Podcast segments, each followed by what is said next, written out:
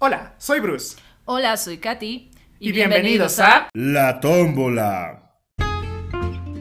La tómbola es un espacio de nosotros, para nosotros y también para ustedes. Donde hablaremos de todo, todos, todas, todes, nadies, etc. En cada episodio elegiremos al azar un tema. Por eso la tómbola. Tenemos ya algunos temas preparados, pero los invitamos a que nos envíen sus propuestas. No tiene que ser nada serio o intelectual. Todo vale. Desde cómo cambiar una manguera de garrafa hasta... ¿Por qué domina el prescriptivismo en la idiosincrasia boliviana? ¿Saben qué me acaba de decir Bruce? Estaba que... No, no le vamos a decir porque, eh, porque ya me han censurado en Facebook y no quiero que me censuren en Spotify. No puedo creer, o sea, la censura viene de qué? De haber dicho idiotas o eh, dije idiotas y ¿qué más? Dice, dije ah, tontos, no, tontos, idiotas y no me acuerdo, eso era encima. De, Ya. de la indignación he cerrado mi sesión en Facebook, no quiero entrar. ¿En serio? Sí, porque me, me fastidia, no he dicho nada malo. Ajá. Eh, es decir, he hecho un comentario sobre, no sé si debería decirlo en, en en la- en el podcast, pero he hecho un comentario sobre estas imágenes que han salido de, la, de la presidenta de la Cámara de Diputados. Ya. Es de diputados, ¿no es? Creo que sí, no estoy segura. Pero bueno. em, ah, no, del Senado es. Mm. Es del Senado. Bueno, ya si eres boliviano sabes a qué me estoy refiriendo. Ajá. He hecho un comentario diciendo que me parece muy, muy mala onda que, que hagan esas cosas, pues porque la vida privada de una persona es la vida privada de una persona, Claro, ¿no? que tiene que ver con sus capacidades. Exactamente. y, y nada, y he dicho pues tontos, o sea, no refiriéndome al público en general, sino a las personas que han hecho esta maldad, ¿no? Ajá. Tontos, idiotas, eh, Que falta de es- respeto ajá, y etcétera. Y por eso me ha... Me van- Te han Facebook- baneado en Facebook. No, no me han baneado, pero Facebook me ha enviado y me ha dicho, por favor, no cumpla. No haga joven. Sí, por favor, tiene que cumplir las normas de... Te estás rayando, de- sí, tiene que cumplir con las normas y la próxima vez le vamos a banear por 24 horas. Wow. Es primera vez en Facebook, soy usuario de Facebook desde el 2008 y aquí les cuento mi historia. Estoy llorando. De verdad me ha dolido mucho porque yo nunca, no, no suelo ser una persona que haga comentarios de odio y este no tenía la intención No de ser un es que no comentario era un comentario de odio. de odio. A mí me ha sorprendido cuando. Era simplemente... Especialmente yo, que siempre estoy publicando idiotas. Y además, es que es eso, yo normalmente, ¿Ya? tú me conoces, Katy, yo normalmente no pongo idiotas ni, ni, ni, ni imbéciles ni palabras así en Facebook Ajá. Porque sé que es muy fuerte. Pero, es- pero ayer estaba muy indignado por esto, entonces dije, no, lo voy a poner. Y lo puse eh, un poquito respaldado porque he leído muchas veces palabras de este, de este calibre en, Ajá. en Yo creo que Facebook. es el algoritmo. Entonces, A veces el ah, algoritmo es como muy estricto. Cuando mezclas ciertas situaciones con ciertas palabras, se asume que es como Yo creo hate que sí, speech. yo creo que sí. Pero me han contado, como te dije hoy, una amiga me contó y me dijo que no, que en realidad cuando usas palabras muy fuertes hay que cambiar un poquito la, la ¿Ah, grafía sí? Para que no te, para que no pase, porque a ella, por ejemplo, la habían, Wow. banea- la habían baneado, a ella sí la habían baneado por un año. Un año. Y a ella O sea, puedes ver, pero no puedes hacer Ajá, nada. nada más. Entonces, qué, qué triste, pero es Wow. algo que... Pues yo creí que era un mito. yo creí que era un mito que te baneaban, pero por lo visto muy- sí. ¿Qué tan hater tienes que ser para ser- que te baneen? No, lo no, tienes que ser tan hater porque ya les Ay, digo sí yo que soy un amor de temas. gente, no suelo ser tan No odioso. como yo, que soy los que me tienen en Facebook saben que yo Wow. tiendo a ser así de Pero sí, entonces no les contemos lo que he dicho hace rato porque No, pues, ok. Pobrecillos. Sí, no, pero- mentira, era una, era una broma interna de amigos que, que nos peleamos cuan- cuando tenemos así yo que sé cosas, porque curiosamente Katiuska y yo tenemos los mismos gustos en Sí, todo, es en las bebidas, en la comida, en las personas, en todo. Ajá. Entonces En- siempre nos peleamos. Exacto. Bueno, y él está resentido porque yo le robé. Está aquí en la Sí, tómbola. la el tómbola. En algún momento em, Katiuska me ha robado cosas que son mías, porque, eso, porque robar es eso, es, es tomar lo que no es de tu propiedad. Que alguien te ha mostrado un ratito y luego era tu fondo de pantalla Entonces ahora-. Sí, entonces ahora yo tengo esta, yo tengo esa, esa, esa, esa, deuda, es que tienes esa deuda conmigo, entonces por eso quería, ¿Quieres que te deje mi figurita de acción de Chris Redfield? sí, Sí. eso es, es- tiene que ser mía, no, no, no hay otra opción. Ok, ok, lo vamos a discutir off. Deberíamos, hay, de hecho creo que hay un, un episodio en la tómbola Sí, que dice cómo hay. mantener una amistad a pesar de que te roben cosas, Hashtag. No además slash. cosas, ¿no? Además cosas. Somos sí. cosificadores. Ya. si está en la tele es una cosa. no, mentira. A ver, ¿Chris Chris Redfield es una cosa o es una persona? No sé. ¿Saben quién es Chris Redfield, no? Ah, pongamos un poquito en contexto. Ah, ya, ¿quién es Chris? ¿Quién es Chris Redfield y por qué es tan importante? ¿Qué hablan estos idiotas? Bueno, nada, antes de nada, bienvenidos a la tómbola. Creo que sí, como introducción ha funcionado. Bienvenidos al episodio 3. Ajá. hoy vamos a hablar de cosas pues que salgan en la tómbola. Pero queríamos un poquito charlarles de- para Ajá. hacernos más personas. Somos personas. Exacto. y como buenos amigos que son personas, pues, pele- peleamos a veces. sí. Y Peleamos de broma. De broma, claro. Y Sí. hace rato le dije un comentario Y yo, ¿qué-? Le, le puse en una situación hipotética para que se viera obligada a decirme que sí, que me dejaba Chris Redfield. Y Y ahora, sí, ok, es, es mío y tuyo, pero mío primero. sí. Y luego si yo muero, pues pues sí me lo ¿quién deja, pero la situación hipotética era demasiado extrema, ¿no? Entonces, es eso lo que no podemos decir, porque era una situación demasiado así Era rebuscada y es un tema sensible, entonces mejor no lo decimos. Ya, bueno, pero para que quede claro, Chris Redfield es un personaje de un videojuego, de Resident, Resident Evil, Evil. y Mm. es mi personaje favorito. Que no era, ¿eh? Hay que aclararlo. ¿Era? No, en un principio era Lion. No, no es Lion, además es Leon. Ah, ese, Leon. Ese. Perdón por mi ignorancia, pero ahí está. Pero yo te dije, ¿cuál te gusta más? Y yo había, yo había dicho que a mí me gustaba más Chris Y Redfield. yo dije que a mí también. ¡No! Sí, pero que Leon era muy Barbie. Nada, no, no, no. Sí. Y ahora, pues le gusta Chris Redfield y tiene hasta muñequito y toda la cosa, y su fondo de pantalla, etcétera. Y no se vale porque ya habíamos repartido No, quién no. era para quién. ¿Para qué era Leon? Aprovecho para mandar saludos a mi hermano. Mi hermano es un gran fanático Sí, de su, Leon. su hermano, ¿ve? Sí. Yo creo que te quedas sin ninguno, ¿eh? No es justo. Necesito uno. ¿Te O a quedas? Wesker. Sí. No, pero es el malo. Ah, uh, pero es un muy buen personaje, ¿eh? A mí me gusta, a mí me y gusta. sexy. Bueno, pero vamos a dejar de hablar de Resident Evil, que disimuladamente en cada episodio de la tómbola hablamos de Resident Evil Y de lingüística. y de lingüística. Somos monotemáticos. y tenemos un podcast. Tenemos un podcast, mándennos, por, por favor. Para que no seamos tan monotemáticos. Sí, díganos. envíennos Hablen algo. de esto. Sáquennos de, nuestra, de nuestro espacio de confort. Sí, háganos jugar otro videojuego. No, no, mentira. ¿Cuál es el videojuego que has jugado más recientemente? Más recientemente. Más recientemente. Recientemente. Recientemente. Quería decir, bueno, ya me entiendes. Como no tengo tanto tiempo, ahorita tengo un jueguito en el celular que se llama Brawl Stars. ¿De qué va? Eh, son unos muñequitos que se disparan entre ellos, se pegan y hay muchos modos. Supervivencia, agarrar las gemitas y meter la pelota al, al, al goal, que es al arco. Así. Pero ahorita mismo que hay tanto trabajo, así todo en pandemia, no tengo tanto tiempo de jugar. Sí, ¿no? Mm. Y eso que tienes una consola preciosa ahí en la sala. Gracias. Ah, estaba tratando de empezar Dishonored, pero luego, como me ha dado sueño, uno ya es viejo, aprovechen su juventud. si hay alguien. Es que la, No, la- la- la mentira. vida es bien complicada, chicos. Sí, como decías, Porque un adulto Sí, funcional. es, es difícil, pero es que es curioso porque cuando eres niño sueñas con tener el... Quieres jugar todo, pero pues te limitas a la economía de tus padres y Ajá. obviamente a veces con tres hermanos no puedes tenerlo todo. Y cuando eres adulto ya ganas tu dinero para poder comprarte tus cosas, pero para ganar ese dinero trabajas, así que no tienes tiempo para disfrutar las cosas que te compras. Exacto. Es todo muy Estoy complicado. De acuerdo, pero sí, Mm, es verdad. sí. Son de acuerdo. Sí, pero eso, pero sí, sí, ¿por qué no? De- por por- pónganos videojuegos. Yo la verdad es que no soy mucho de videojuegos. Ajá, Me, me gustan mucho y me gusta la gente a la que le gustan los videojuegos, me parece interesante. ajá. Pero no soy muy paz para los juegos. Entonces no Te puedo. da miedo. Te da miedo. pero, pero póngannos porque, porque, porque sí, para que Katy juegue y para saber, para que aprendamos otras cosas. Sí, gracias. No, hay, hay muchos videojuegos que me gustan, pero ya será un tema. Que salga en la tómbola. Sí, de hecho tenemos el tema de videojuegos en la tómbola. Sí, creo que sí. Y si no lo ponemos, Si no lo tenemos que hablar un día de videojuegos. Para que se escuche, a ver si se escucha. Ahí está la tómbola La y los temas de la tómbola, para que no digan mentira, se enseñan se entre enseñan. ellos. Desde el principio ya saben de qué van a hablar. Pues no. Solo se hacen a los tontos. Pues no. A ver qué Yo toca. estoy queriendo que salga el tema del profesor, pero a ver, vamos a ¿El ver. profesor? Del profesor que Ah. ya sabes. Pero Ay, sí. ¿Y si buscamos? O hablamos de él así nomás. sí, busca- No, ya, a ver. Hable- vamos. háblennos ustedes en los comentarios qué tal su experiencia con profesores. Sí, para que cuando salga ese capítulo, Online. pónganos en los comentarios qué tal su experiencia con profes. Sí, a ver, el mejor, el peor. Yo tuve un profesor que era muy lindo. Yo tuve un profesor que era una macana y así, ¿no? Sí, vamos a hablar de profesores un día.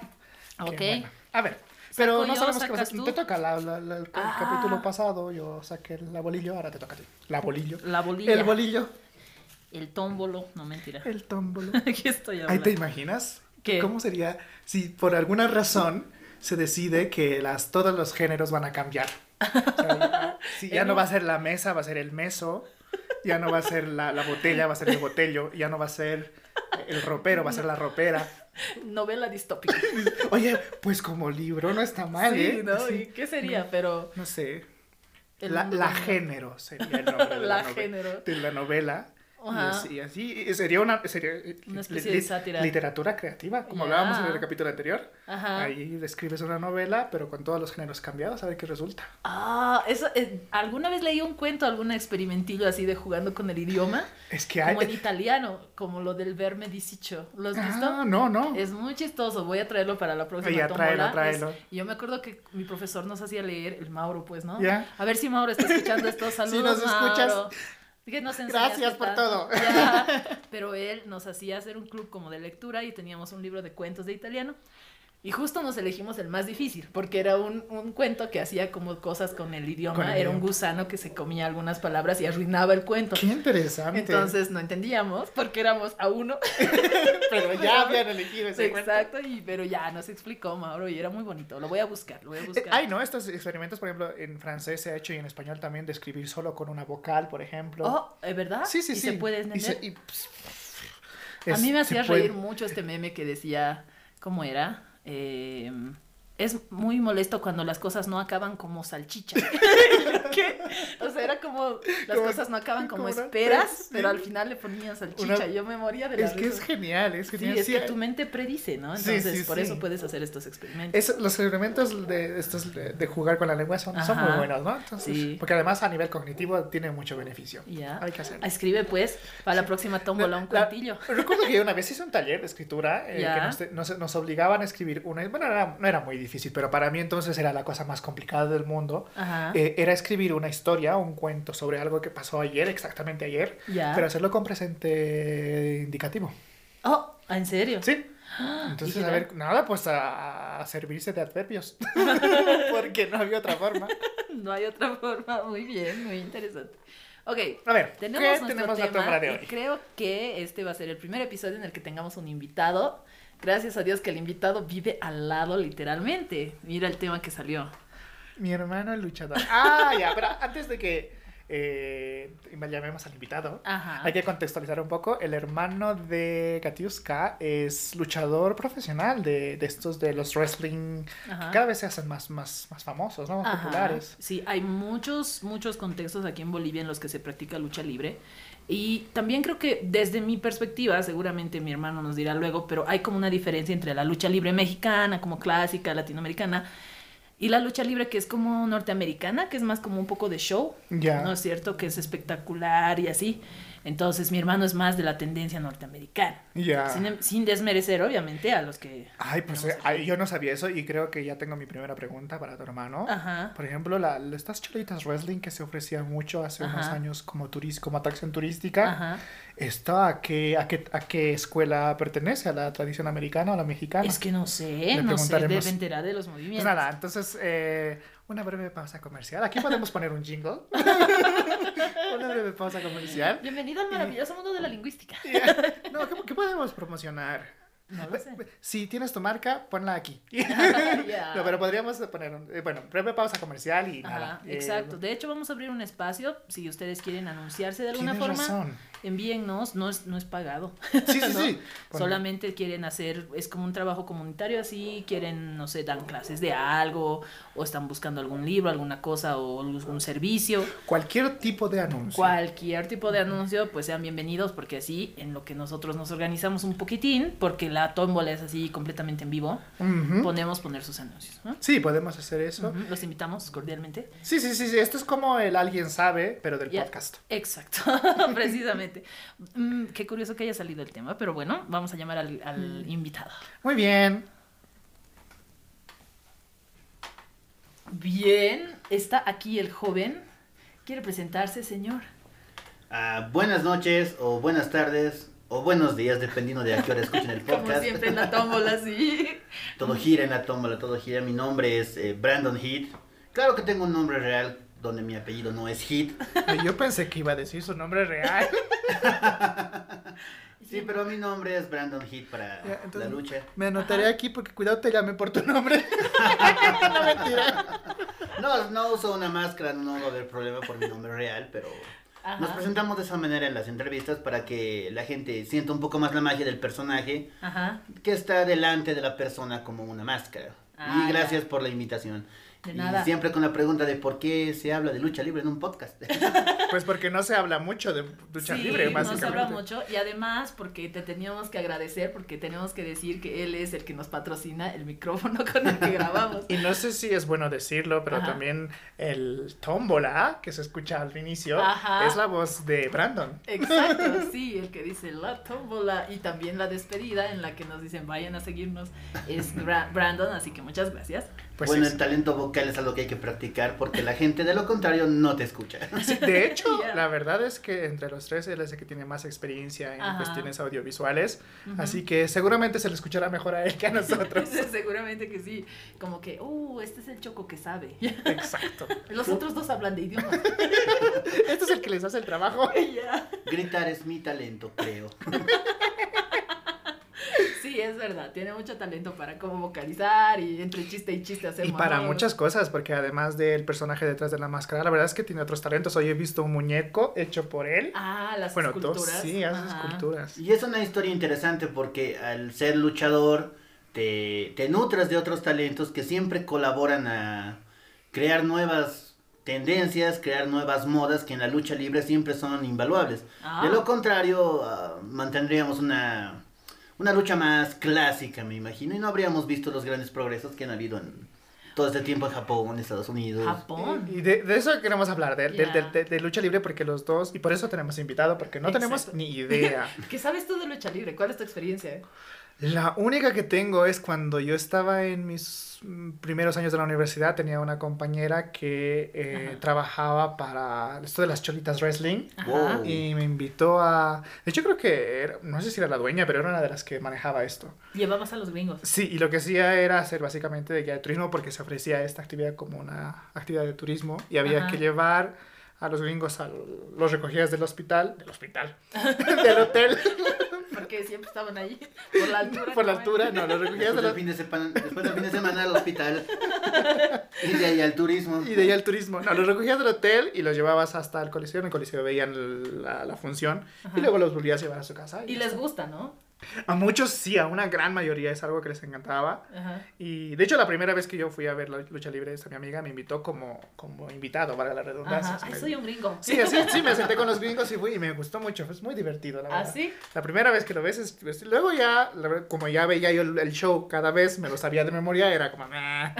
pero, pero visto como un espectador externo es, es, es divertido. Es, Sí, es algo que se ha mantenido durante muchos años y increíblemente esto surge después de la revolución del 2003. Revolución. Ah, así se le denomina en la historia en Bolivia. Allí la historia es graciosa. La guerra del gas. Exactamente. Ah. Y hay una historia que, que circula por ahí que de dónde surge la idea de que las mujeres de pollera se suben a un ring tal cual, porque es un poco Ah. peligroso. Sí. Eh, les comento Las que luchar con polleras Ajá. es más riesgoso que luchar con una ropa apropiada para luchar. Porque Entonces- siempre son como trajes pegados. Exactamente, Ujú. más aerodinámicos en muchos sentidos, dependiendo del estilo que hagan eh, Mm. los luchadores. Y entonces eh, surgió una pelea entre dos mujeres de pollera en una de estas protestas. Ya. Y un luchador vio y le pareció interesante qué pasaría si mujeres de pollera pelearan tal cual con su vestimenta. Un visionario. Un visionario. Ajá. Ahora hay mucha disputa de quién fue el primero, pero Como la, siempre. la historia de cómo surge la idea de que ellas suban a un ring tal cual fue esta. Y justamente cuando pasaron los conflictos, se comenzaron a ver muchos videos en un antiguo, bueno, en un canal creciente que fue Gigavisión. Y tú veías mujeres de pollera dándose de madrazos y lo hacían muy bien. Oye, y eso fue lo que llamó la atención, incluso llegando a ser Ah. entrevistadas por el legendario Don Francisco Ah, allá ¿sí? en el programa Sábado Gigante. Ah, Ah. entiendo. Entonces esto empezó en la televisión. Eh, la televisión se percató de que estaba ocurriendo en algún lugar y lo usó para llamar a audiencia. Ah, es que es eso, ¿no? Hay muchos detalles. Yo, por ejemplo, mi, mi experiencia con lucha libre es que de niños nos gustaba Furia de Titanes. Aquí con Ah, Cada es domingo. cada domingo. Sagrado a las 10. Exacto, y siempre como que, que Haider Lee, Cobra, Kit Simonini. A mí me gustaban los rudos. toda la vida, o los que eran medio ambiguos, porque había algunos que no, como los clásicos antihéroes, ¿no? Ya. Que son buenos, pero usan métodos malos, entonces siempre queríamos ir, pero no nos llevaban, ¿no? Porque Mm. nuestros padres trabajaban mucho y no nos llevaban, pero ese es mi recuerdo de la lucha libre. Luego cuando ya éramos más grandecillos, me acuerdo que sin querer queriendo, acabamos viendo esta lucha, lucha de sillas, me- mesas y escaleras. Wow, ¿Te acuerdas? Fue la primera vez, momento. sí, yo creo que esa es como la primera vez que vimos un evento y fue como sin querer, así de, a ver, creo que nos equivocamos de comprar una película o algo así. Y estaba eso y nos pusimos a ver y estaba Edge contra John Cena. John Cena. Y creo que en este momento debo culpar yo a Katiuska porque de lo contrario tal vez hubiera estudiado leyes. Yo tenía la manía de siempre, mamá. yo, Ah, no. yo tenía la manía de siempre entrar a ver qué ella hacía, porque Sí. para entretenerse era la mejor. Ah, o sea, tú, Porque yo soy tú la mayor. empezaste con eso. No, es que yo es que no, como te digo, no es que lo traje porque quería ver lucha libre. Algo pasó y apareció el video ahí. Y lo pusimos así de a ver qué hacen. Dice que se pegan. Porque como que conocíamos un poquito, pero como, como conoces, no sé, algo que da en la tele por ahí, ¿no? Pero cuando vimos ese video, realmente fue un, un evento medio épico, incluso así medio histórico hasta ahora. Porque, como tú sabes, o sea, por lo general los- no se siente que es tan violento, pero este sí era bastante. Y nos, porque se lanzan desde la escalera sobre la mesa. Estamos hablando de la lucha libre mexicana. A la americana. americana, ¿verdad? Sí, Con John exacto. Cena y todos estos que que había es- una temporada que además estaban de moda. Ajá. Y, Y, que- tuvieron un gran auge todo ese tiempo. Sí, y nosotros de ahí como nos empezamos como, oh, qué loco, y queríamos ver más y nos dimos cuenta que era todo una, todo Un un, mundo. culto. Y exacto. Y que venía desde los años 80, porque hay Ajá. toda una religión de la lucha libre Ajá. creada por muchos años con varias facciones.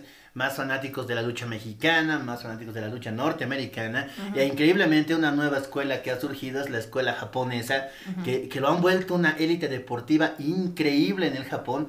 Que uno de los shows más respetados allá es la lucha libre. Y los respetan como atletas, como celebridades. Es Wow. muy interesante el ¿Tú método sabías? japonés. No, no tenía idea y de hecho creo que es una buena, eh, una, bu- una buena pregunta para empezar. Eh, ¿Cómo van lo de las escuelas? Es decir, Sí. el estilo americano es diferente del mexicano, del japonés. ¿Cuáles son las características? ¿Por qué hablamos de escuelas? ahí? Más que todo porque eh, más allá de cualquier eh, estilo que se haya impuesto con el tiempo, el origen sí o sí está en México. Ah, ¿en serio? Ajá. La lucha libre como tal eh, era un deporte antiguo que era la lucha que practicaban griegos, romanos, y de ahí le dicen lucha grecorromana.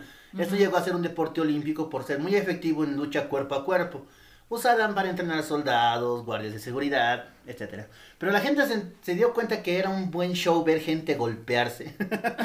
ya. Por alguna razón eso Es- atrae mucho. Es que es, Y no sé, es entonces- como genético. ¿No A la gente le encanta ver a otras personas haciéndose pedazos y, Ya. y eso genera un interés y- muy humano.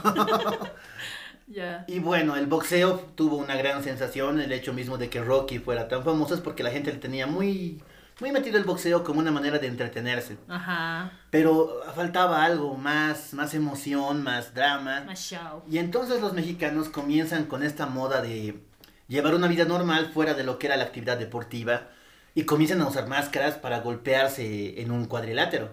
¿Para que no lo reconozca? Claro, era una manera de llevar una vida más normal. Ah. Y comenzaron con máscaras muy sencillas. El estilo mexicano, que es el primero que hizo lucha libre, espectáculos de lucha libre para que la gente los fuera a ver. Eh, usaban máscaras muy sencillas. Si bien tenían diseños para distinguirse unos de otros, no eran gran, no eran una gran elaboración en ese tiempo. Ah. Hay un diseño muy clásico que casi todos los luchadores de la época usaban, un diseño muy parecido al del otro. Variaban los colores, algunas, algunos detalles. Pero algunas se formitas. reconocían entre ellos. Claro, entre ellos se conocían y había mucho misticismo de quién podría estar detrás de la máscara y eso se mantiene hasta el día de hoy. Ah. Que de hecho un luchador nunca saben quién es hasta que se quita la máscara por cuestiones deportivas, de retiro, etcétera. Pero Sí, en algún momento se quitan la máscara. Sí. Ah. Pero yo la momia nunca se ha quitado. No, no La tenía máscara, una- tenía papel higiénico. Y Era una bueno, momia. fue, fue tan grande el éxito de, de- de este show de Ajá. México que incluso está tan arraigado en su cultura como en, está arraigado en la nuestra lo- las entradas folclóricas. Tienes Ah, razón, sí. ahora que Carnaval lo mencionas, sí. O sea, como el carnaval de Oruro, Gran Poder. Ha, esca- ha escalado tanto la lucha libre en México que es algo cultural de la gente. Ah. Y ha evolucionado a niveles increíbles que son grandes atletas realmente los que pelean en México. Más allá de lo que fue en un inicio combates un poco más sencillos, llenos de actitud, ahora realmente han llegado a un nivel que se sorprende. Incluso los japoneses consideran una escuela necesaria ir un tiempo a luchar a Japón y luego volver a su país. O sea, ir a México. México. Ir a México a Cuando aprender estudias la y licenciatura de lucha libre vas a hacer tu semestre de intercambio en México. Internado. ¡Wow! Oye, yo, yo todo este podcast estoy como, wow, Sí, wow. igual. Podemos enseñar. ¿Qué dices en japonés cuando estás sorprendido así? Oh, Ay, no, no sé. No sé. Eh. ¿Eh? Sí, eh. Siempre, ¿Ah, sí? eh. Sí, sí, sí, sí. Y yo he escuchado en los doramas coreanos dicen como chimcha. ¿Ah, sí? Sí, así de, oh, ¿en serio? No, eh, Really? siempre es la sorpresa. Ok. Ufa. Y a todo el podcast vamos a estar así. Excelente. Entonces, o sea, hay una escuela mexicana que es la primera Ajá. y luego, a, No. a raíz de esa influencia, no, perdón. Copian los, los americanos. ¿Quiénes son los primeros en, en, en, en tomar esta idea y, y mo- y modificarla para lo suyo? Imagino que la migración constante de mexicanos a Estados Unidos llevó esta cultura de la lucha libre. Ah. Sin embargo, si no, si no me equivoco, hay varias empresas que son muy antiguas. Ajá. Una de las más antiguas es la New Wrestling Alliance. Alliance. Alliance. Gracias por la corrección. Maldita, eres, Alliance. tenías que ser mi Pre- hermana. prescriptivista. Prescriptivista. Y bueno, fueron varias empresas las que comenzaron a hacer sus propios shows de lucha libre en Estados Unidos, pero tenían un- un- una perspectiva diferente. Ah. Los mexicanos tenían un, un concepto muy similar al del boxeo. De hecho, el boxeo tenía el Consejo Mundial de Boxeo y en México se creó el Consejo Mundial de Lucha Libre. Ah, medio Ah. análogo. Los, regla- los reglamentos son muy parecidos, eh, Ah. eh, la forma de organización, la categorización por peso, fue tal cual era en el boxeo, solamente que lo adaptaron a la lucha libre. Ah, O sea que, eh, perdón la ignorancia y tal vez hasta el prejuicio, o sea, no es dos personas que agarran y dicen, ah, vamos a hacer pelear este con este y ya está, y se agarran a... No, lo es- dividieron por hay, peso. hay categorías, hay reglas, hay cosas, o sea, hay todo un trabajo detrás Hasta del que ring. los norteamericanos entran al negocio. Oh. Y ahí ¿Cómo entran al negocio? libre la lucha libre. una Freedom. manera... De hecho, de hecho hay un término que se usa acá en Bolivia y también en Argentina y de hecho está súper arraigado en Argentina. A la lucha le dicen el catch. Catch. Catch, pero es un resumen de catch as can. Como Ah. agarrarse como Por eso puedan. decían el cachascán. Exacto. ¿Te acuerdas? Vamos Todo a... tiene sentido ahora. Cachascan de Oye, qué Cachascan. lindo. Exacto. A la lucha libre en- Argentina van a escuchar que no le dicen la lucha o las luchas, le dicen el catch. Ajá. Ah. ¿Y era por los, por los gringos? Eh, no, no, no sabría decirte exactamente cómo surge este término, pero el wrestling, eh, la gente que practicaba el wrestling eh, deportivo, Ajá. era muy celosa de su término. Ah. Ah, esto eso no es wrestling. hay incluso mucha comedia alrededor Ajá. de que si la lucha libre que se promociona en televisión y demás es la lucha, digamos, comercial, pero la verdadera es la deportiva. Y la Siempre deportiva hubo es, esa ¿cuál pelea. es el catch scan? El catch as can es exactamente la lucha libre como se la conoce. Así, con libre. Pero es que es como catch as can, o sea, agárralo como puedas. Sí, tómalo como puedas. Me imagino que el término surge para diferenciar bien el wrestling del catch as can. Ah, o sea, el wrestling es esto que vemos a estos que se abrazan y se tiran al piso. con todo. casquitos y mallas muy pegadas. Ajá, y el con un cuello indestructible. Yeah. Y el catch as can es más como la lucha libre. So, libre lo, que hace, show. lo que hace John Cena, porque es el único nombre que me conozco, es, eh, es Cachascan. claro, pero los Ah. norteamericanos se evitan el problema. ¡Eh! ¿Qué le llaman wrestling? Le llaman pro wrestling. Ok. Ah. Los japoneses también, entonces ya Ni un poco bajo la pelea. Ni Qué interesante. Ajá, wow, qué genial. Entonces los gringos han hecho como su propia versión de la lucha mexicana. Exactamente, al principio, más show. al principio solamente conseguían tipos excesivamente grandes Ya. que se pegaban en un ring con muy poca gracia.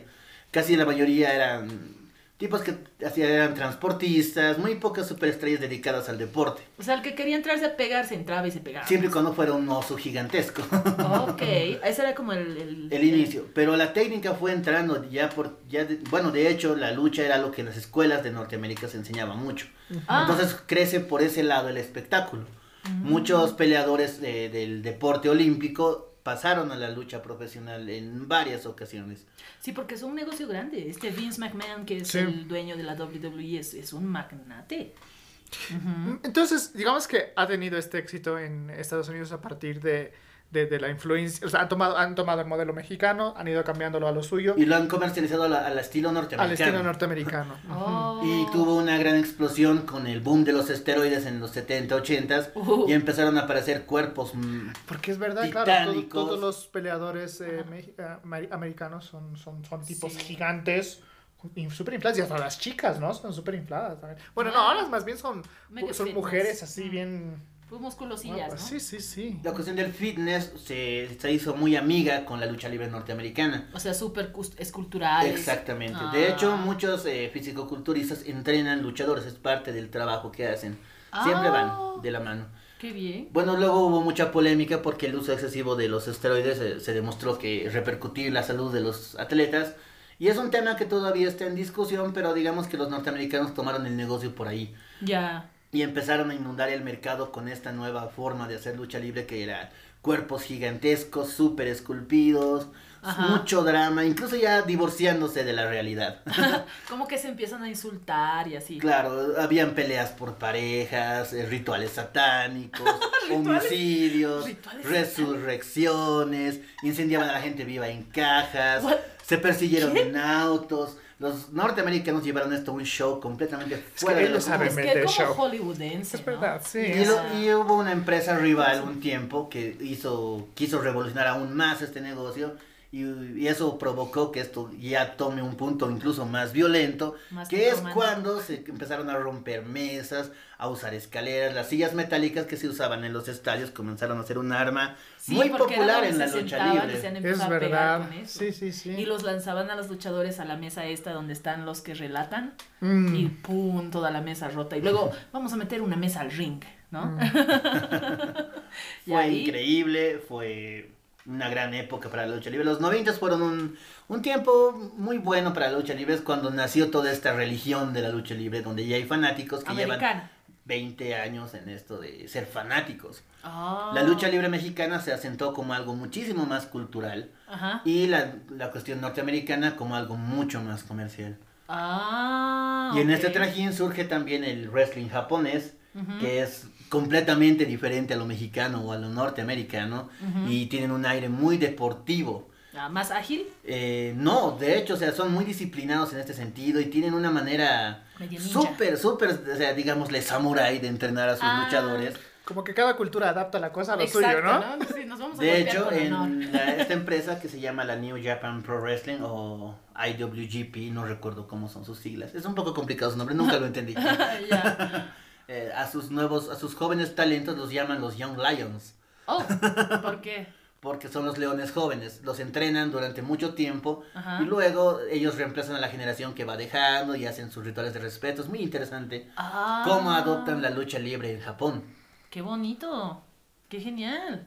Wow, entonces hay una lucha que es cultural, como otra que es me- más deportiva, la escuela japonesa que resalta mucho, y esta que todos vemos en la televisión Que es con un Triple show H increíble, y John Cena. luces. La, la, la, la lucha libre boliviana, ¿a qué escuela se inclina más? ¿Qué características La tiene? lucha libre boliviana es un punto interesante. ¿Por qué? Porque en el momento en el que la lucha libre se hace un show internacional que a todos les gusta, todas las empresas comenzaron a como a estar al mismo nivel. Veías el mismo nivel de lucha acá que en Estados Unidos. Y era increíble. Ya. La misma calidad de lucha libre podía verse de aquí hasta el norte del continente. Sin embargo, cada uno ha ido tomando diferentes caminos. La lucha norteamericana hacia lo comercial se sentó muy cul- cultural en México, pero acá eh, seguimos mucho la cultura de México. Pero al ser un país tan singular en tantos aspectos, eh, no- de hecho no somos mexicanos, pero Ajá. el primer luchador que vino a enseñar lucha acá se casó con una boliviana, el huracán Ramírez. Era un, Ah, era un mexicano. Era un mexicano muy Ah. famoso allá, pero se enamoró de una mujer acá y se quedó. Y él ha- empezó a él enseñar lucha libre, hizo... Y hubo, y hubo un tiempo que hubo una época dorada acá de la lucha libre con luchadores que la gente acá conoce. El Ángel Azul, su hermano era Mr. Atlas. Ajá. Surgen esos personajes de fantasía como la momia que es muy recordado. Sí, ¿no?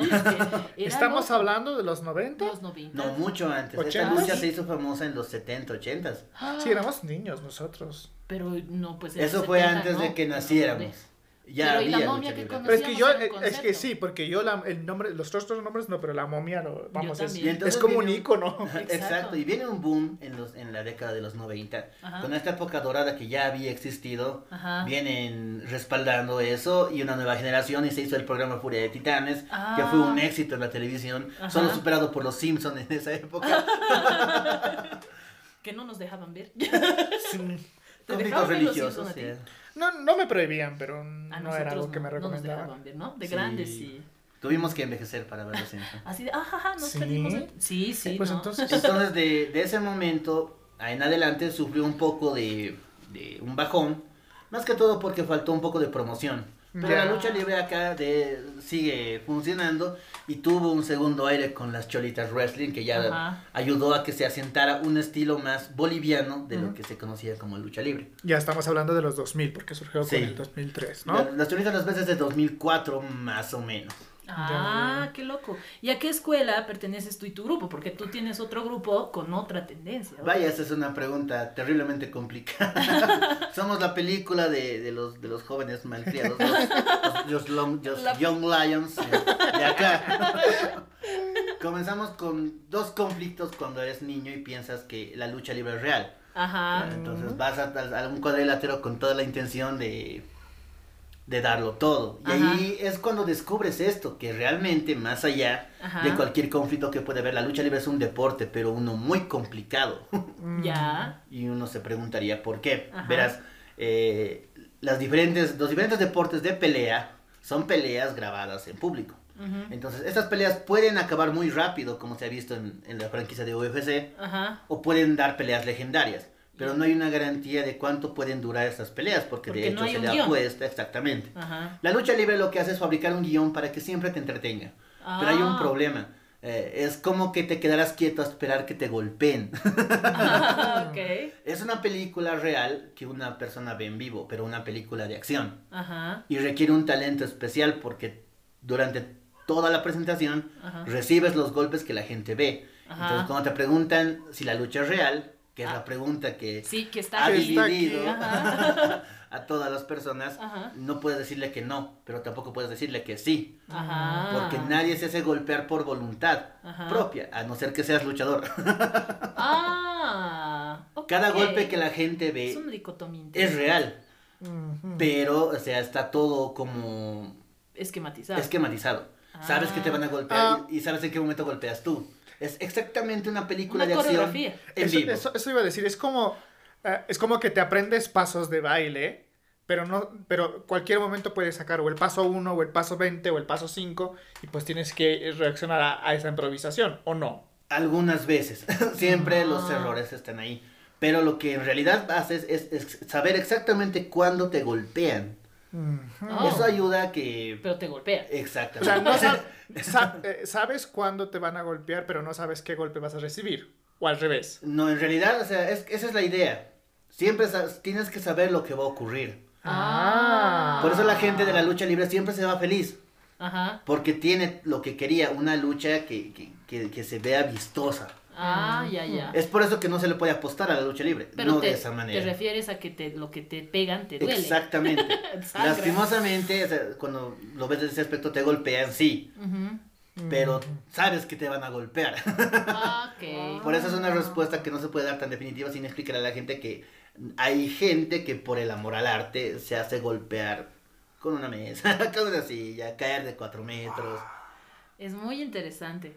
Es muy interesante dos cosas que le voy a preguntar yo a Brandon. La primera, que yo me acuerdo cómo empezó él, Ajá. porque nosotros tenemos una maña, ¿no?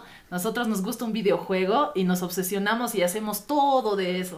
Como nos Temáticos. gusta, ya, y como nos gustaba la lucha libre y él era de estatura, ¿no? Porque ¿cuánto mides, Brandon? 1.90.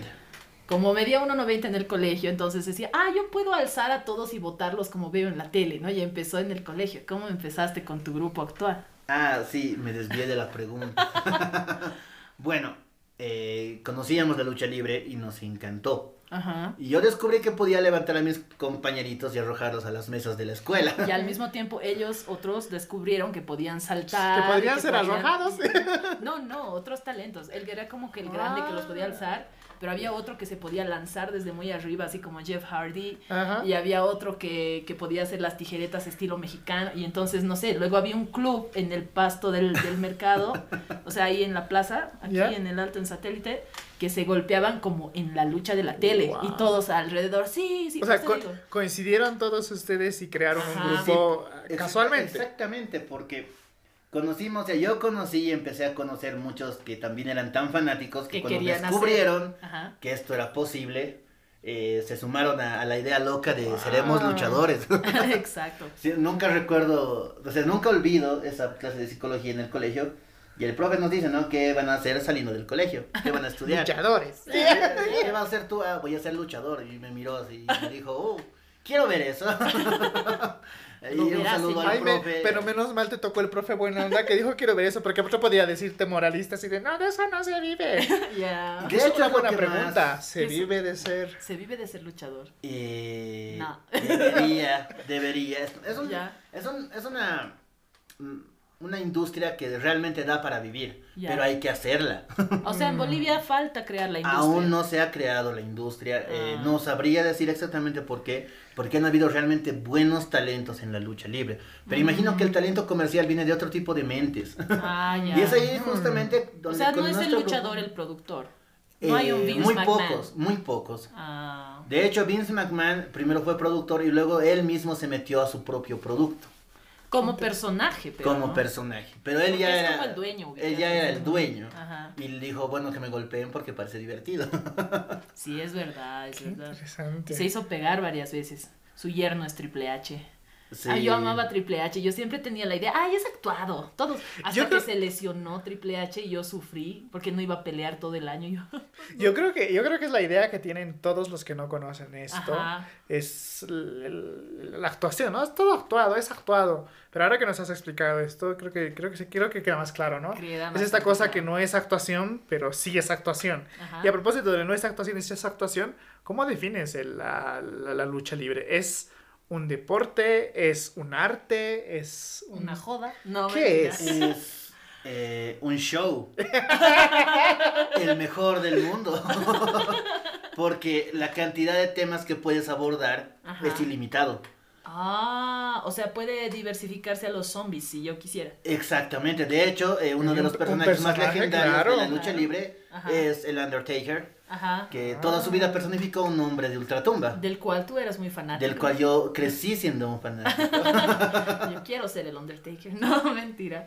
Wow, qué interesante. Sí, es un show. Es un razón. show, sí. Y si te das cuenta es como bastante histórico también. A la gente le gusta ver quién es el más fuerte, quién pega más, quién cae de más arriba, Eso es, eso es- quién sigue vivo. Eh, mm, ¿Cómo es la preparación física? Porque imagino que hay una preparación física detrás de esto. ¿Hay alguna rutina, algún tipo de ejercicio? ¿Entrenan juntos por separado? ¿Cómo va esto? Eh, aunque no parezca, la base de la lucha libre es la confianza. Oh, Porque eh, entrenan juntos y es la mejor manera de entrenar. Porque siempre peleas con varias personas. Entonces es mejor crear un vínculo con todos. De esta Mm. manera cada uno conoce al otro y en la preparación física, que es una parte del entrenamiento, que se dedica solamente a mejorar las condiciones físicas para eh, la el cardio, pues. ya. Eh, la segunda parte es la- el entrenamiento de técnica, donde aprendes a ejecutar las movidas. Y es acá donde se pone divertida la cosa, porque si vas a aplicar una movida a alguien, eh, alguien tiene que recibirla. Y las movidas tienen nombre. Además, el otro, sí, el otro día él me contaba y me decía, conocí a un amigo y le dije, ¿sabes hacer tal? Y me dijo, sí, hazme a mí, no sé qué. Y tenían un nombre así como clave de policía. Como toda profesión, jerga. Exacto. Le jargon. Interesante. Eh, a propósito de, de- de- de- entrar en confianza con la persona, conocer sus movimientos, etcétera, eh, tú golpeas a las personas, tú, tú golpeas, recibes golpes, etcétera, eh, dentro de un cuadrilátero, pero a veces salen de, salen de este y se golpean con las cosas que encuentran alrededor, como que el show sale del, del- del escenario más allá y esto corre el riesgo de que la gente se involucre. Exacto. Wow. ¿Qué pasa? Exacto, a los ¿Cómo espectadores. lidian con los ¿Cómo espectadores? lidian con Eh, ellos? esta es la parte del entrenamiento, digamos, espiritual, porque hay una regla entre luchadores, jamás puedes agredir a un espectador. Ajá. Porque el espectador cree que todo es real incluso. Hay, hay gente que le encanta tanto este show Ajá. que piensa que es verdad. Entonces al, meter. villano lo odian. Claro. Y a la Yo- primera oportunidad que tenga le, le van a dar un golpe, le van a arrojar un objeto quizás un poco pesado. Eh, Entonces uno debe asimilar el hecho de que está dentro del personaje y no, y no responder a la persona porque de hecho ella no puede estar consciente de lo que hace. Porque no hay esa cosa de confianza, de lo de recibir, saber las movidas, nada. No con el público. Entonces uno tiene que ser de hierro y soportar todo el odio físico y, emocional. y emocional del público. O sea, que, que si tu público, que por X o Z razón termina y te da un botellazo, pues ni modo. te quedas con el Lastimosamente hay esos riesgos y eh, cuenta por parte de la seguridad de cada evento Mm. que no haya las posibilidades, o sea, no Ah, permitan en- ok. ingresar botellas de vidrio, Ajá. para que, cosa que el riesgo siempre Menos sea mínimo. Estados Unidos. Hay, un, Sí, hay, un, hay, una, hay una anécdota muy interesante de la lucha libre eh, acá en Bolivia. Oh. Llegó un luchador de México. ¿Qué se llamaba? Eh, eh, si no me equivoco, era Elia Park o La Parca. Ya. No estoy seguro de cuál fue el que llegó. Y un- una persona muy ebria lo golpeó en pleno show. Entonces, siguiendo la misma dinámica del show, el luchador aprovechó para mandarlo a dormir de un golpe. Oh. Y en, a, la, ¿cómo, cómo a la calentura del show nadie lo notó, fue algo divertido y se pensó que estaba preparado. Pero lo ha golpeado. Pero sí, con mucha técnica porque no le rompió la nariz, no le verdeó un ojo, no le... Pero sí que lo tuvo. Pero sí que lo tumbó. Pero sí que lo mandó a dormir. ¡Wow! Wow. Bueno, se va a acordar del show toda su vida, ¿eh? Si no, güey, que se me, me pegó. Y ahí, Y me desmayé. Aquí está la foto. además como alaba y funciona, porque puedes decir, no, no, no, es de verdad, a mí me han golpeado. No se entren, son No. malos esos. De verdad te pegan. Justamente esta, esta parte de la lucha cuando sales del ring es la Ajá. en la que más cuidado debes tener porque incluso al ejecutar algunas movidas Ajá. no puedes golpear a las personas porque podrían demandarte por Claro. cualquier daño. Sí, yo, yo no voy a un concierto a que me peguen. Exacto. Si me acabo pegado. pues, Y, y además de que a veces yo, yo, yo he visto que el- el público alteño tiene, va con niños a veces, incluso a hacer estas Ah, funciones. Obviamente sí. están así al- muy lejos, en- Ajá. afuera, no están en primera línea. Oh. De hecho, eh, Siempre uno de los fandoms ¿no? más grandes que hay en lucha libre son, son niños. Es eso es lo que quería Claro. tocar a continuación. Tú, te has, em- tú has empezado esto desde, desde adolescente.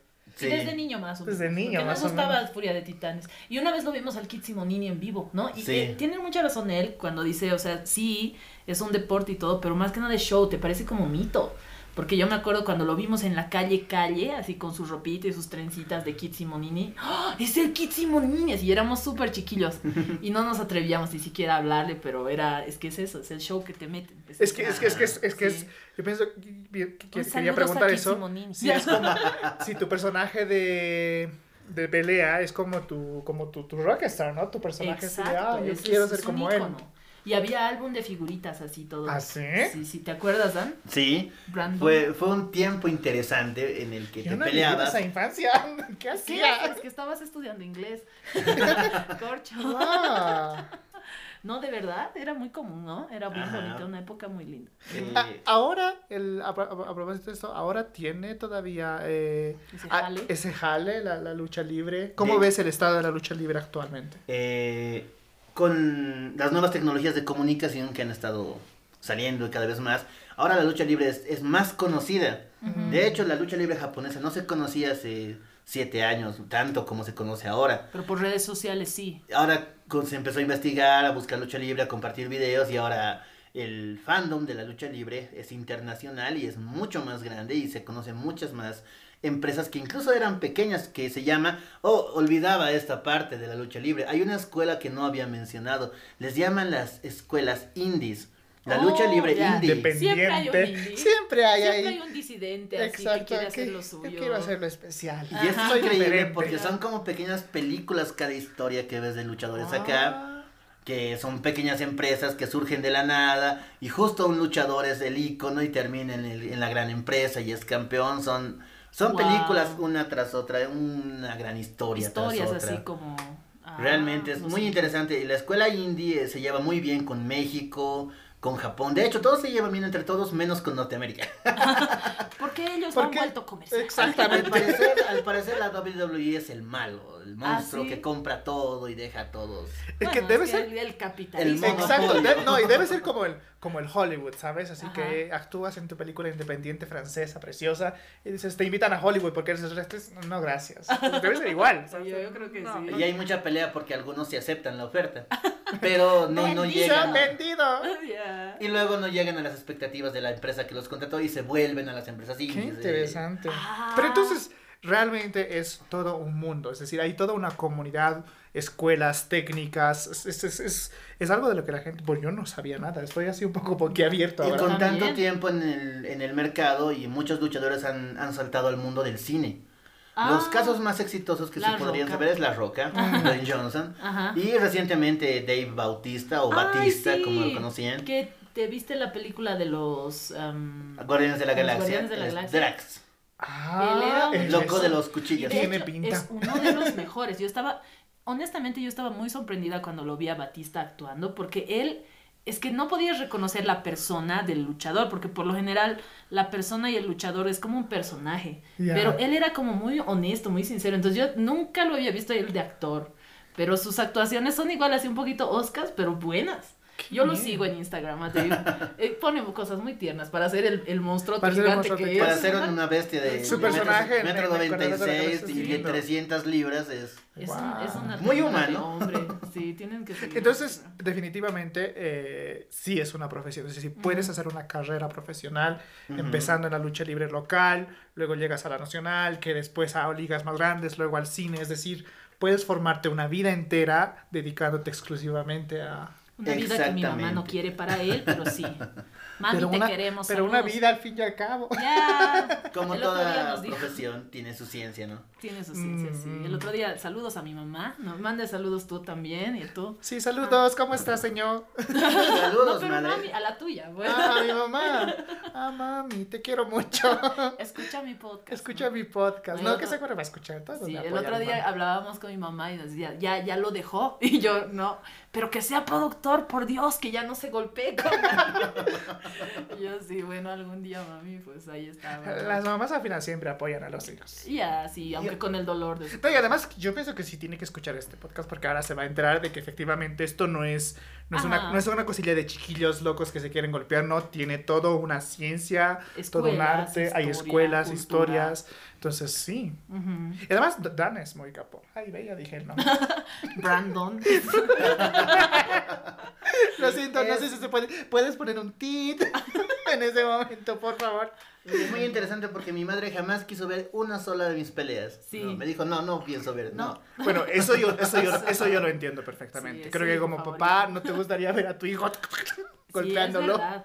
Pero sí, siempre lo hemos visto todos estos años crecer, encontrar amistades, generar oportunidades y creo que lo sigue haciendo y tanto él como todas las personas en el medio que se están esforzando por mantener este deporte, este show vivo, creo que tienen mucho, hay mucho que encomiar, ¿no es Exacto. cierto? Así que, y, y además que bueno. es lo que iba a decir antes de que se me saliera su nombre. Eh, tiene mucho talento, Brandon tiene mucho talento. Yo lo sé porque yo sé que se dedica a esto hace tiempo. Ujú. Y como él decía, dedicarte a otras artes incluso influye. Hace unos minutos tenía una conversación con él y sí, se nota que hay que hay mucho potencial ahí, entonces, ¿por qué Ajá. no? Deberían Sí. apoyarte plenamente. Realmente es un momento en el que hay que sacar eh, todo lo que uno tiene, todo lo que uno ha aprendido, Ajá. porque en este tiempo de pandemia, realmente todos los espectáculos en el mundo se han visto afectados. Exacto. Porque ¿Qué de hecho, el, éxito de un espectáculo Ajá. eh, Es que depende vaya de la asistencia. Exacto. Y eh, la asistencia masiva, lleno de gente escupiendo, tosiendo, bebiendo, eructando en público, todo esto. Y, Y ahora ya en no. un tiempo de pandemia esto ya es Ya. impensable. Ajá. Y los espectáculos que más se han visto afectados son eh, la lucha libre, circos y demás. De hecho, el Circo del Sol, si no me equivoco, Ajá. ya se declaró en bancarrota. En serio, qué pena. Eh, wow. la, la lucha libre ha estado sobreviviendo este tiempo porque, Es televisable. claro. Pero los que tuvieron la oportunidad de televisar lo encontraron su manera de sobrevivir. Las empresas indies, muchas se obligaron, se vieron obligadas a cerrar. Mm. Ah, Y como que hay una escala, ¿no? Desde las que generan más hasta las que, las sobre- que sobreviven a la semana, por decirlo así. Y todas tuvieron que sucumbir. Y fue un golpe duro. Eh, algunas empresas dieron el ejemplo pagándole a sus luchadores el sueldo de todo el año. A pesar de que no estaban en actividad. Algunos empezaron a hacer shows sin público, pero bueno, cada quien vio la manera de sobrevivir. Ajá. Como todas las profesiones se están acomodando, ¿no? Y acá en Bolivia estamos todavía en el proceso de adecuarnos. Ajá. Es exactamente en el camino en el que vamos con nuestro grupo. Tu grupo Así- sería algo como una escuela indie, ¿no? Sí, Ajá. vamos en esa línea. Los extremos. Así se llaman. No se llaman, pero como que los llaman. Nos apodaron así a Ah. raíz de tanta violencia que desatamos en nuestros eventos. Hubo un evento. Hicimos un evento que era la lucha libre y bandas en vivo en el mismo ring. ¡Hala! Pero era súper underground y estuvo muy bueno, pero muy sangriento también. Fue un, fue un, ¿cómo es? Una, una noche de violencia desatada. Pero muy emocionante. Y creemos que el show fue bueno porque si, si a gente fanática del rock la embriaga, si le gusta tu espectáculo, es que de alguna manera fue Tú les pones, ahí, tú les pones música rock y mosh y ya está. Ah, ya, ¡wow! exacto, estaba muy Qué loquísimo. bien. Buenísimo. Pero ves que esas son las ideas que faltan, ¿no? Ideas innovadoras, mezclas, Claro. eh, transversalizaciones nuevas, producciones nuevas. Entonces sí, es, es algo que tiene futuro, definitivamente. Definitivamente. Realmente es algo que, a lo que hay que darle importancia y esto levanta otras industrias. Ajá. Eh, te pegas un poco de la música, saltas un poco al cine. Y los mismos que hacen los trajes, ¿no? Exactamente. Además, la cuestión de maquillaje y traje, Exacto, Y todo, con el tiempo esta cuestión de fabricar las máscaras ha adquirido una ciencia increíble. De las primeras máscaras que se usaron en México, Ajá. que los luchadores se quejaban que transpiraban mucho, no podían respirar. Ahora hay máscaras especiales, que es de una fibra que no transpira, que el, el aire pasa, pero eh, no se ve a través de. Ajá. Es Aquí en la miniatura de la tómbola van a ver la foto de Brandon. Creo que va a ser una miniatura especial con su fotito y van a ver ahí cómo está maquillado y usando su máscara. ¿no? Ok. Muchas gracias. Creo que este ha sido un episodio bastante interesante. Mm. Habíamos aprendido bastante Hemos aprendido libre. mucho, sí, nos sí, hemos sí, quedado sí, sí. boquiabiertos. Gracias, Brandon, por acompañarnos. Gracias por la invitación y las correcciones del idioma que vamos a tomar en cuenta. Solo fue una que se va a quejar hasta mañana. Me has corregido en tu programa. Pero eso pasa por corregir, pues déjate. Tal vez, tal vez en la jerga se pronuncia así. No sé. ¿Sí? No sé. ahora, voy a, ahora- ahora voy a asegurar que es Alliance.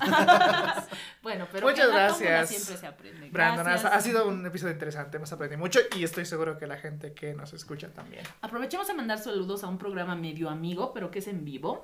Es el programa... Mucho peligroso wrestling. Sí, que son también dos, eh, dos paseños Ok. que hacen una especie de, como de podcast, pero en vivo por YouTube.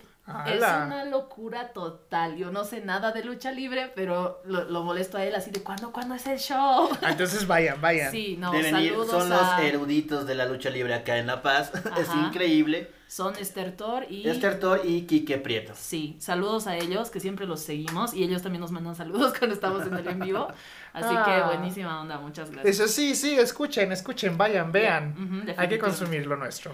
Pues eso es todo por la tómbola de hoy, muchas gracias y gracias por escucharnos a todos. Déjennos sus comentarios, preguntas, dudas, vayan a seguir la lucha libre boliviana y la que les dé la gana finalmente, que es un gran espectáculo. Y no olviden seguir a la tómbola en sus redes sociales. Ah, y página de. Facebook, Instagram.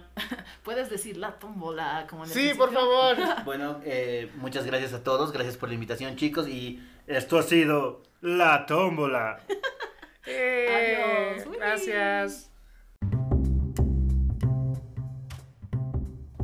Esto ha sido La tómbola. No olviden seguirnos en nuestras páginas homónimas de Facebook e Instagram.